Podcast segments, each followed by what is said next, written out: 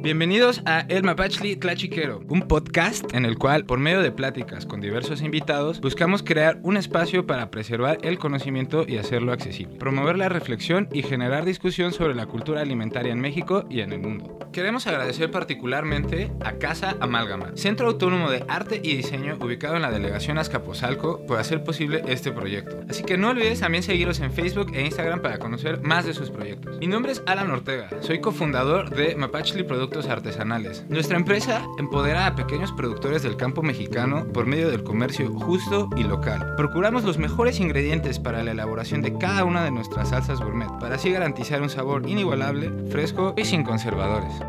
Sabemos que para crear productos de altísima calidad no existe ningún atajo. La única manera es un compromiso con lo mexicano bien hecho, con la calidad y con la producción artesanal.